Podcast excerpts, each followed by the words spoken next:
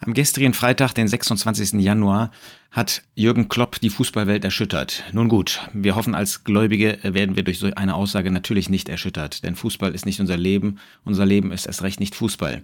Jürgen Klopp hat gesagt, dass er den FC Liverpool verlassen wird zum Jahresende. Gehen, bevor es zu spät ist. So wird ein Artikel überschrieben, den ich dazu gesehen habe. Jürgen Klopp tritt am Ende dieser Saison als Trainer des FC Liverpool zurück. Er und seine Co-Trainer, Assistenztrainer mit ihm. Und in einem Video, das er in den sozialen Medien verbreitet hat, wirkt er regelrecht angefasst. Nun, man kann das verstehen, er hat etliche Jahre dort in Liverpool ähm, gearbeitet und das Team ist ihm ans Herz gewachsen. Er wolle nicht warten mit dem Abtreten, bis es zu spät ist. Als Trainer des FC Liverpool müsse man immer 100.000 Prozent Engagement an den Tag legen. Nun, das kann ja keiner, 100 Prozent mehr als das können wir nicht. Aber gehen, bevor es zu spät ist, diese Frage hat mich beschäftigt. Ähm, kann man gehen, nachdem es zu spät ist. Kann man ähm, im Dienst zum Beispiel, und das ist ja ein großes Thema, für ihn war das ja sein Dienst, obwohl wir ähm, wissen, dass er Christ ist ähm, und äh, Äußerungen darauf schließen lassen, dass er äh, womöglich auch ein bekehrter Christ ist, vielleicht wahrscheinlich. Ähm, aber uns geht es um einen Dienst. Ähm, ein Dienst, den wir für den Herrn tun. Und da ist die Frage, kann man eigentlich zu spät gehen? Sind wir nicht ein Leben lang in den Dienst des Herrn Jesus gestellt? 1. Petrus 4 macht ja ganz deutlich, dass jeder Gläubige, jeder Erlöste einen Dienst für den Herrn hat. In Vers 10 heißt es dort in 1. Petrus 4, Je nachdem jeder eine Gnadengabe empfangen hat, dient einander damit als gute Verwalter der mannigfaltigen Gnade Gottes. Da steht nicht, je nachdem, ob du einen Dienst empfangen hast, sondern je nachdem, jeder eine Gnadengabe empfangen hat. Das heißt, du hast diese Gnadengabe empfangen, ich habe jene empfangen und mit diesen Gnadengaben sollen wir dem Herrn dienen. Und da gibt es in dieser Hinsicht natürlich keine Beschränkung. Ein Diener des Herrn ähm, hört auf, Diener zu sein in dem Augenblick, wo der Herr Jesus wiederkommt oder wo er heimgerufen wird. Bis zu diesem Augenblick sind wir Diener des Herrn. Und doch gibt es gewisse Beschränkungen. Das finden wir in den Vorbildern bei den Leviten. Leviten im Alten Testament, im Volk Israel, sind ein Vorbild auf Diener. Wir alle sind Leviten, wir alle sind Gläubige, die dem Herrn Jesus dienen wollen und dienen sollen. Das war im Volk Israel anders, da gab es einen Stamm, der dafür ausgesehen war. Und leider ist das ein Vorbild nicht auf unsere Stellung, sondern auf die Praxis, dass viel zu wenige einen Dienst für den Herrn tun. Und doch heißt es dort zum Beispiel in ähm, 4. Mose 3, äh, 4. Mose 4, Vers 3, von ähm, die Leviten sollten aufgenommen werden, die Söhne Kehats in dem Fall, ähm, aus der Mitte der Söhne Levis nach ihren Familien, nach ihren Vaterhäusern von 30 Jahren und darüber bis zu 50 Jahren. Alle, die in die Arbeit treten, um das Werk am Zelt der Zusammenkunft zu verrichten. Und so findet man das auch bei den anderen Familien. Ich nehme noch Vers 23, da geht es um die Söhne Gersons. Die sollten ebenso nach ihren Vaterhäusern äh, und nach ihren Familien aufgezeichnet werden, von 30 Jahren und darüber bis zu 50 Jahren. Das heißt, Gott hat diesem Dienst eine gewisse Grenze gesetzt. Wir können das verstehen. Das war eine körperlich auch zum Teil sehr anstrengende Arbeit, gerade in der Wüste dann später. Ähm, oder da waren sie ja in der Wüste. Und da kann man nicht bis an sein Lebensende tragen und machen und arbeiten. Deshalb gab es eine Grenze und wir verstehen, dass die körperlich, auch die geistige Kraft natürlich auch bei uns, die wir dem Herrn Jesus dienen wollen, abnimmt, dass es weniger wird. Ähm, wir finden interessanterweise, dass später in 4. Mose 8 und zwar in Vers 23 bis Vers 26, dass das Alter dann auch reduziert wurde. Da heißt es, dies ist es, was die Leviten betrifft, von 25 Jahren an und darüber soll er eintreten, um die Arbeit zu tun im Dienst des Zeltes der Zusammenkunft, aber von 50 Jahren an soll er aus der Arbeit des Dienstes austreten und nicht mehr dienen. Er mag seinen Brüdern helfen am Zelt der Zusammenkunft, wenn sie ihren Dienst versehen, aber Dienst soll er nicht tun.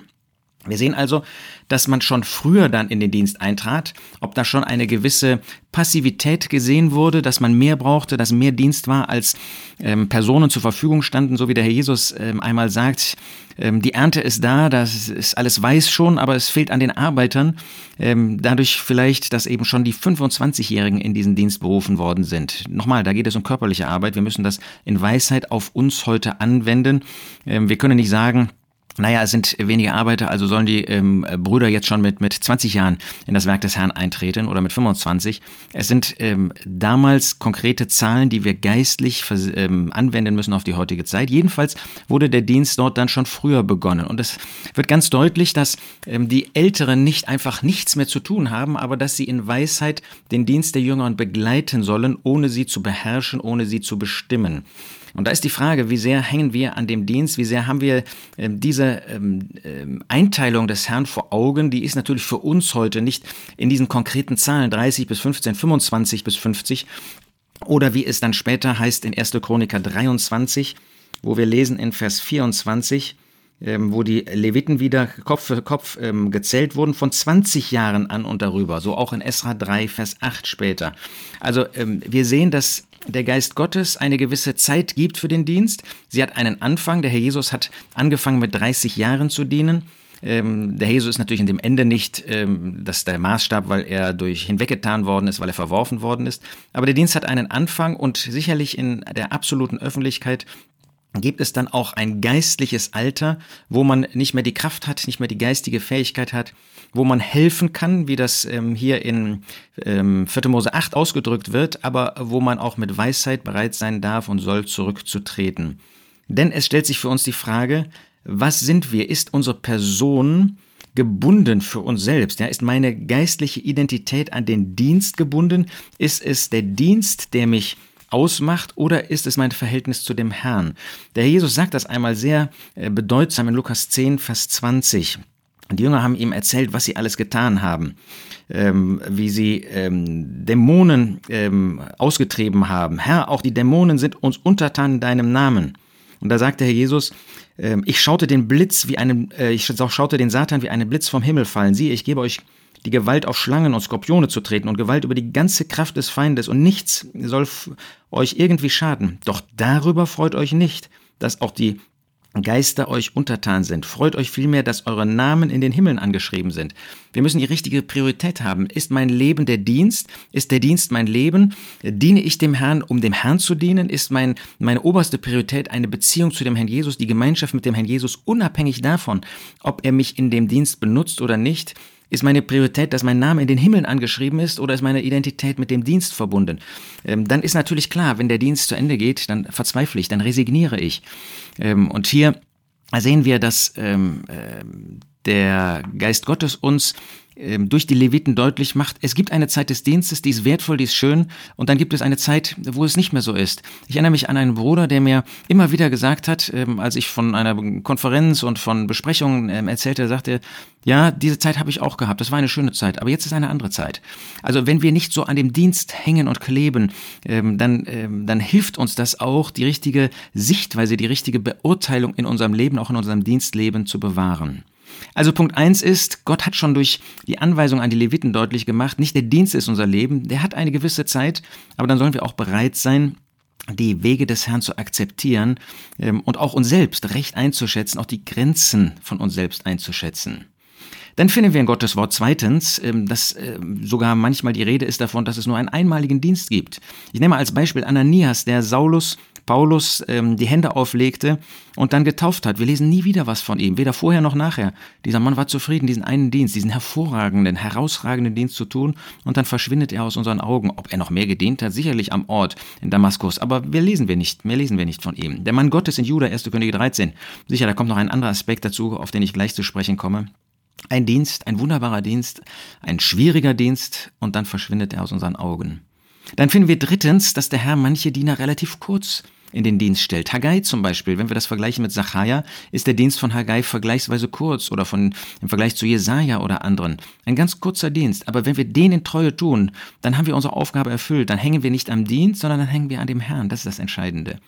Viertens kann der Dienst zu Ende gehen, weil der Herr ihn zu Ende führt.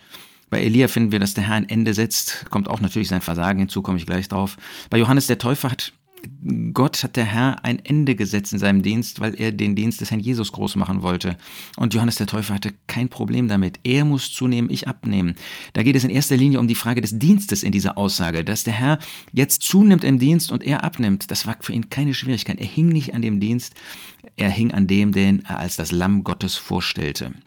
Also finden wir das auch bei anderen. Dann finden wir fünftens, dass der Dienst durch eigenes Versagen zu Ende geht, weil ich Fehler gemacht habe. Ich meinte, mein Dienst sei hier oder dort und der Herr hat gezeigt, das ist aber gar nicht so.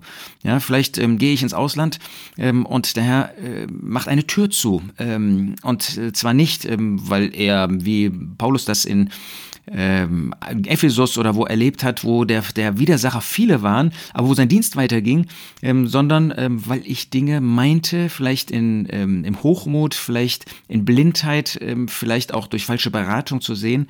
Und dann ist der Dienst zu Ende. Bei Barnabas finden wir das, ja. Das war, weil er im Eigenwillen seinen Neffen Johannes Markus mitnehmen wollte weil eine falsche Wahl getroffen hat. Oder bei Demas finden wir das, weil er die Welt lieb gewonnen hat. So kann ein, Ende zu, äh, ein Dienst zu Ende gehen durch eigenes Versagen. Dann finden wir sechstens, dass es sein kann, dass ein Dienst zu Ende geht, weil ich versagt habe, aber dass der Herr später, vielleicht Jahre, Jahrzehnte später eine Tür öffnet. Das finden wir bei Johannes Markus. Ähm, er war, ist selber zurückgegangen, ja. Er hatte, aus welchen Gründen, die Gottes Wort uns in Apostelgeschichte 13 gar nicht mitteilt, ähm, wollte er den Dienst mit Paulus und Barnabas nicht weiterführen ähm, und wurde dann leider auch noch zum Anlass für eine Entzweiung. Aber der Herr hat ihn später wiederhergestellt und hat ihn dann benutzen können. Er ist mir nützlich zum Dienst, sagt Paulus ausdrücklich im Blick auf Johannes Markus. Wunderbar, dass nicht alles aus ist, wenn ich einmal versagt habe, wenn ich falsche Wege gegangen bin, wenn ich meinte, einen Dienst zu haben, wie er da auf der Missionsreise ähm, und mich aber vertan habe, ja, ähm, sagen muss, ich habe nicht gehört, vielleicht auf Ratschläge, die mir gegeben worden sind, aber der Herr öffnet später ähm, dann doch noch ähm, den Dienst. Und dann siebtens, sollten wir uns absolut bewusst sein, dass keiner von uns, ich nicht, du nicht, eine Verheißung habe, auch nicht wir als solche, die wir den irdischen Beruf aufgegeben haben, dass wir im Werk des Herrn für dauerhaft stehen. Ähm, nein, wenn der Herr ähm, dann zeigt, diese, diese Arbeit ist zu Ende, dann haben wir natürlich die Aufgabe, wieder in unseren Beruf zu gehen. Ähm, das macht 2. Thessalonicher 3 äh, sehr deutlich. Ja? Alles andere wäre ein unordentlicher Lebenswandel. Zum einen, äh, einmal Werk des Herrn, immer Werk des Herrn oder ich bin in das Werk des Herrn berufen worden. Sowas finden wir überhaupt nicht in Gottes Wort. Wir werden in einen konkreten Dienst berufen, aber nicht in das Werk des Herrn. Sondern der Herr beruft uns in die Missionsarbeit oder der Herr, und zwar an einen bestimmten Ort, nicht auch allgemein in die Missionsarbeit. ja, Oder der Herr beruft mich in die Verkündigung des Wortes Gottes, dass ich ähm, in einem Land das Wort Gottes verkündigen soll. Das kann sich natürlich erweitern und das kann sich auch wieder beschränken. Wie gesagt, 4. Mose ähm, zeigt uns die, diese, diese Veränderungen, aber dem Grundsatz nach werde ich nicht in das Werk des Herrn berufen, sondern in einen konkreten Dienst. Und wenn der Dienst zu Ende ist, dann gehe ich natürlich wieder in meine Arbeit. Natürlich, das ist heute schwieriger als damals, ähm, aber das ist natürlich meine Aufgabe. Alles andere wäre ein unordentlicher Lebenswandel, dann auf ähm, Kosten der Geschwister sein Leben zu führen. Das wäre ähm, nur, weil man meint, man wäre im Werk des Herrn, in, den, in das Werk des Herrn berufen, das wäre natürlich verkehrt. Wir sehen bei Amos, äh, meine ich sehr eindrücklich, wie er da beschreibt, er soll ja zurückgehen, er ist nicht, wird nicht angenommen, das war ja nicht sein Vergehen, das war nicht sein Versagen, dass man ihn nicht haben wollte. Da heißt es in ähm, Amos 7, Vers 12, dass zu ihm gesagt wird, Seher, geh, flieh in das Land Juda, isst dort dein Brot und dort magst du Weissagen. Aber in Bethel sollst du fortan nicht mehr Weissagen, denn dies ist ein Heiligtum des Königs und so weiter. Und Amos antwortete, ich war kein Prophet und war kein Prophetensohn, sondern ich war ein Viehhirt und las Maulbeerfeigen. Und dein Herr nahm mich hinter dem Kleinvieh weg und der Herr sprach zu mir, geh hin, weissage meinem Volk Israel. Und dann hat man den Eindruck, das war ja keine sehr lange Zeit, dann ist er eben wieder in seinen Beruf als Viehhirt, der äh, Maulbeerfeigen gesammelt hat, zurückgegangen. Also, ähm, Petrus ist da nicht ein Vorbild, wo er natürlich versagt hat, als er wieder zu dem Fischberuf, Fischerberuf zurückging, aber er war als Apostel berufen. Das ist ja keiner von uns. Wir haben einen Auftrag, einen konkreten Auftrag, wenn wir den erfüllt haben, ähm, und der Herr nicht weitere Aufträge gibt, dann gehen wir, dann sollten wir in den Beruf zurückgehen. Das fällt uns natürlich nicht so leicht. Ähm, das ist aber grundsätzlich nicht notwendigerweise damit verbunden, dass wir versagt hätten, sondern der Herr hat uns einen Auftrag gegeben, den erfüllen wir und dann gehen wir in den Beruf. Natürlich, wenn wir versagt haben, dann müssen wir das auch bekennen, müssen wir uns demütigen und dann gehen wir eben wieder in unseren irdischen Beruf und dann können wir wie Johannes Markus auf einmal wieder benutzt werden, wenn wir uns unter die gute und mächtige und gnädige Hand des Herrn beugen. So sehen wir, gehen, bevor es zu spät ist. Ja, der Herr hat Aufträge für uns und er möchte uns benutzen, er möchte auch dich benutzen. Schenke er, dass wir wirklich in seinem Auftrag unterwegs sind, für ihn tätig sind und dass wir auch die Zeichen der Zeit aus seinem äh, Mund sozusagen, durch sein Wort, ja, er spricht ja durch sein Wort zu uns, dass wir das erkennen und auch uns selbst in der rechten Weise einzuschätzen wissen, ähm, nicht zu hoch von uns zu denken, sondern in Demut, wie es uns gebührt.